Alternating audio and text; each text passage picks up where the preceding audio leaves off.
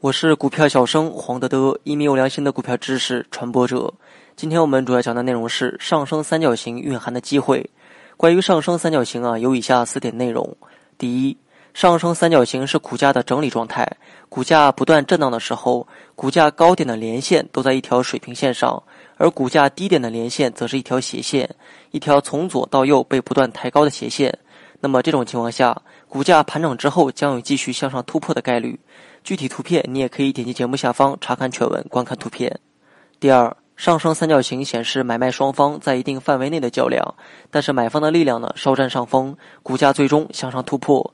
三角形整理刚刚形成的时候，股价波动比较大，但由于买方力量比较强，因此股价底部被不断的抬高，下方趋势线也不断向上抬高，并形成类似三角形的一个状态。随着波动逐渐变窄，也意味着整理之后股价即将选择方向。第三。